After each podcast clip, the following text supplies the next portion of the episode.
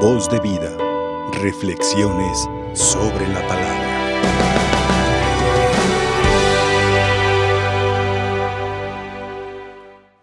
Evangelio. Evangelio, la palabra, sabemos que significa buena nueva, buena noticia. En el pasaje que escuchamos hoy del Evangelio de San Lucas, realmente encontramos la novedad, la propuesta de nuestro Señor. Como criterios, por una parte, de salvación, como propuesta de Él mismo que se compadece por nosotros. Escuchábamos claramente, Él perdona siempre. Hasta a los ingratos, los impíos. Bueno, es bueno siempre. ¿Por qué perdona a Dios? Porque es bueno. Y es ahí en el centro del perdón, la misericordia, la compasión, que está la novedad de Cristo y la propuesta para nosotros. Nos parece, claro, un tanto radical, un poco extrema la propuesta. Porque repite, amen a sus enemigos. Lo dice dos veces en tan breve el texto y también insiste, hagan el bien y presten sin esperar recompensa. Primeramente, sabemos que el ejemplo vivo de cada enseñanza, de cada palabra, es la actitud y los hechos mismos de Cristo. La buena noticia que contienen los evangelios es lo que Dios hizo, lo que Dios dijo. Jesús, que es la palabra hecha carne, no solamente es pronunciable, sino también es acción. Y hoy nos solicita de tal manera, decía esto, pero primeramente como un ejemplo que Él nos da. Los evangelios no son como narraciones sobre hechos espectaculares o, importantes de un famoso, de un, de un personaje importante de la historia, en este caso Jesús no son biografía de Jesús. Como también sabemos, no se escribieron en ese momento que se estaban dando las, las situaciones o los discursos de Jesús. Son reflexiones posteriores, recogiendo, claro, los testigos oculares, testigos presenciales, testigos auditivos que recogen estos hechos y entonces hacen, ¿verdad? La narración escrita entonces confirman hechos concretos. ¿En qué momento nuestro Señor nos manifiesta que Él es el ejemplo de compasión y misericordia? Hasta el extremo como nos lo solicita hoy. Amen a los enemigos. Y no los enemigos de otros, a sus enemigos. Hagan el bien a los que los aborrecen bendigan a los que los maldicen, oren por los que los difaman. Pareciera sencillo, una lógica. ¿Sabes qué? Simplemente no seas como son los demás. Con nosotros y sin nosotros hay gente mala, como hay gente buena. ¿Y por qué son buenos? Pues porque así son, son buenos, son generosos. No tenemos culpa de que sean así. ¿Por qué existe gente mala? Pues porque así quieren ser. No te dejes contaminar por lo que son los demás. De todos podemos aprender. De la gente buena, sus virtudes, sus costumbres, sus criterios para tomar decisiones, su comportamiento, su alegría, su generosidad. Y de la gente mala, ¿qué podemos aprender? A no ser iguales. Vamos. No nos está diciendo nuestro Señor, sean humanidad, sean personas de una categoría inferior dejen, agachen la cabeza para que les peguen. No está diciendo eso. No seas igual. Ante la agresión no contestes igual.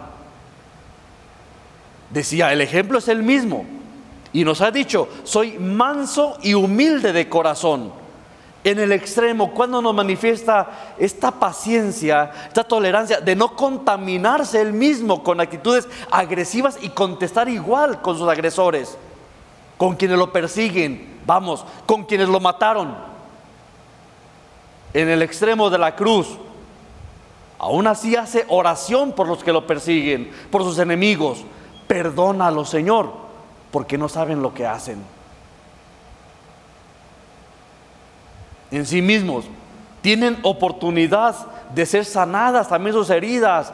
Por algo parece que nuestro Señor lleva una reflexión más allá del comportamiento inmediato que impacta, claro que duele, claro que lastima, claro que nos hiere.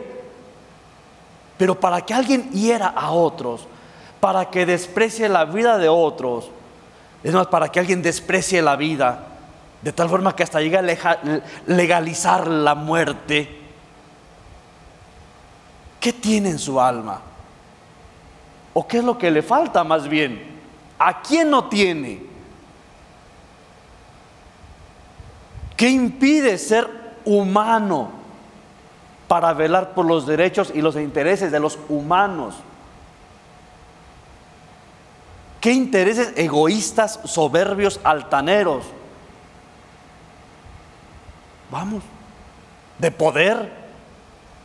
¿Qué intereses teniendo en sus manos los pequeños grupos o masas que le convienen para sostenerse donde están y seguir manipulando a otros. ¿Qué intereses hay? ¿Cómo está su conciencia, su corazón rasgado tan interiormente que no pueden ver más que su propio egoísmo? Ahí está la clave de lectura que hoy nos da nuestro Señor. La primera lectura de hoy, claro, también pues los receptores de la gracia de Dios somos nosotros, los hombres y mujeres, pequeñitos y grandes, todos. Todos podemos ser receptores de la gracia de Dios, de la compasión de Dios, del, cariño, de los apapachos, de la misericordia de Dios. Nadie está excluido. Pero así como lo recibimos, perdón, comprensión, escucha, respeto, amabilidad, generosidad, vamos, el corazón inmenso de Dios que late siempre, no está a condición ni siquiera de nuestra, de nuestra gratitud o agradecimiento, de nuestra alabanza, de nuestros cánticos, ni siquiera está a condición de eso, que Dios sea generoso. Así es Dios es bueno. Pero ¿qué pasa? Apenas solicitamos su misericordia y estos dones que solamente provienen de Él. Parece que abrimos una compuerta que se desborda y se viene sobre nosotros toda la inmensidad de compasión. Y todos podemos ser receptores de ello. Nadie está privado. Pero necesitamos solicitarlos, tener necesidad de ello para que Dios, porque Dios es tan, tan cortés, Dios es tan, de alguna manera, tan caballeroso, tan respetuoso, que nunca va a entrar a nuestra vida a la fuerza. Siempre nos solicitará ese permiso. Aquí está a tu disposición. ¿Lo quieres? Pues ven por él. Búscalo.